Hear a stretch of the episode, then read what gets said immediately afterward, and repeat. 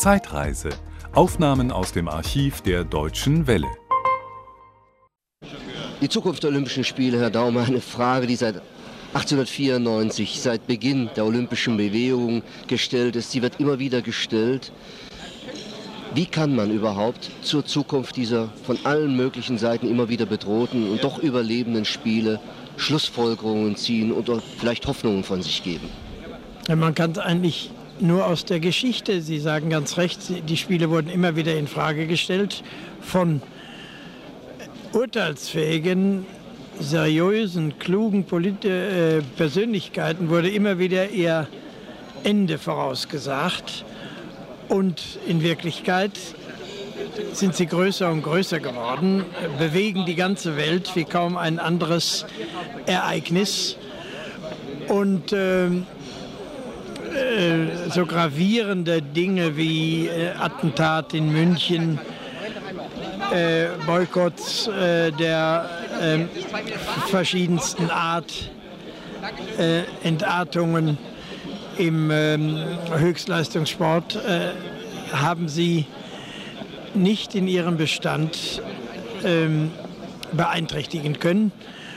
Und deswegen auch mein Optimismus, basierend auch auf der Tatsache, dass man wirklich nicht sehen kann, was an ihre Stelle treten könnte. Keine internationale Gewerkschaft, keine Kirche, äh, keine sonstige Gesinnungsgemeinschaft kann Ähnliches äh, vollbringen und deswegen lohnt sich ja auch äh, der Einsatz der Besten und es war der Grund, hier heute gerade diesen Kreis äh, einzu, äh, also zu bitten, ihre Sympathie äh, und ihre Hilfsbereitschaft weiter dieser äh, Idee zu leihen.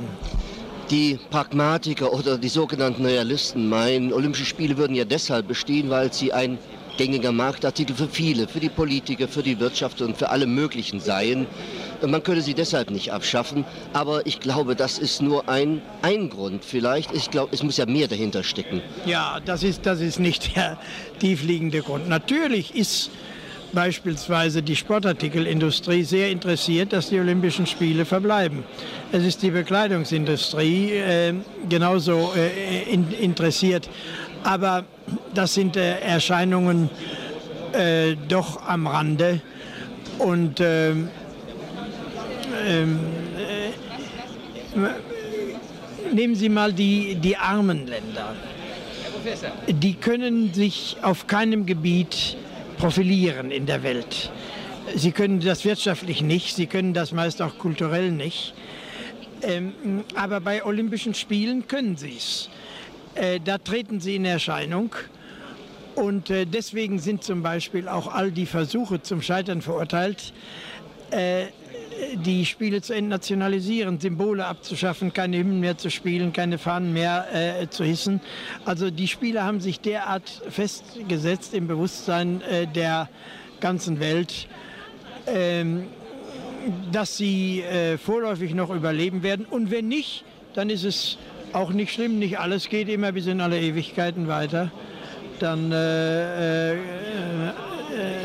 kann man aber, glaube ich, heute diesen Zeitpunkt noch nicht absehen. Das Fernsehen, Herr Daume, man erlebt jetzt die Vorverhandlungen über Seoul, über Beträge, Millionenbeträge, die dem Sport zugutekommen. Allerdings auch mit Auflagen. Milliardenbeträge. Nicht Milliardenbeträge natürlich. Glauben Sie, dass äh, gerade dieses weltweite Spektakel in diesem Sinn für das Fernsehen die olympische Rettung sein könnte? Oder es muss doch eigentlich mehr sein? Denn äh, es strahlt doch etwas aus, das jeder irgendwie mitkriegt. Nicht nur ein perfektes Schauspiel, das die Fernsehkameras übertragen. Ja, ich meine, das Phänomen Fernsehen äh, ist meiner Ansicht nach auch auf anderen Gebieten noch nicht äh, ganz ergründet. Äh, dass das Fernsehen ähm, für die Entwicklung der Olympischen Spiele viel getan hat, viel geholfen hat und das in Zukunft in noch größerem Maße tun wird, daran ist überhaupt kein Zweifel. Dass damit auch Gefahren verbunden sind, äh, zum Beispiel, dass das Fernsehen eine zu starke Machtposition hat, wie jetzt. Also wenn man derart massiv auf den äh, Plan der Spiele, den sportlichen Plan Einfluss nehmen will, dass man um der äh, Fernsehtermine in den USA willen, äh, also morgens in, in aller Frühe schon alle Entscheidungen haben will, dann geht das zu weit. Äh, ich hoffe, äh, das Internationale Olympische Komitee äh, ist stark genug, äh, das abzuwehren, nachdem ja leider die internationalen Fachverbände angeblich teilweise schon sich damit einverstanden erklärt haben oder zumindest zu Verhandlungen bereit sind. Aber da muss der Sport seine Position verteidigen, denn das, das wäre natürlich ein, ein Unglück, wenn außer der äh, politischen Intervention nun auch noch äh, von dem mächtigen Medium Fernsehen äh, Machtpositionen in der olympischen Bewegung angestrebt würden und diese vielleicht ausgenutzt oder missbraucht würde. Aber Olympia, Sie haben es gesagt, und das ist ihr, der Grund Ihres Optimismus, dass die Spiele noch ab, absehbare Zeit bestehen werden, hat irgendetwas, das berühmte Faszinosum. Ja. Wie lässt es sich ja. aus Ihrer langen Erfahrung umschreiben? Ist es nur ein Stück Idealismus, den junge Menschen hier in Olympia ganz besonders realisieren können, oder ist es etwas ja. anderes? Ich meine, es, äh, ich habe ja heute auch besonders betont, dass man den Sportlern, auch wenn sie nun heute gewisse Einkünfte oder Stützungen haben, dass man äh, ihnen den Idealismus nicht absprechen soll. Äh, das, äh, das ist auch nicht so. Jeder, der äh, bei Olympia in der ersten Reihe stehen will, und das strebt natürlich auch jeder Teilnehmer an, äh, der muss opfern, der muss Askese üben der äh, muss auch ein Beispiel geben, wie notwendig gerade in unserer Welt das Streben nach der höchsten Leistung ist. Äh, das gilt ja nicht nur für den Sport und nicht nur für Olympia, das gilt im Beruf.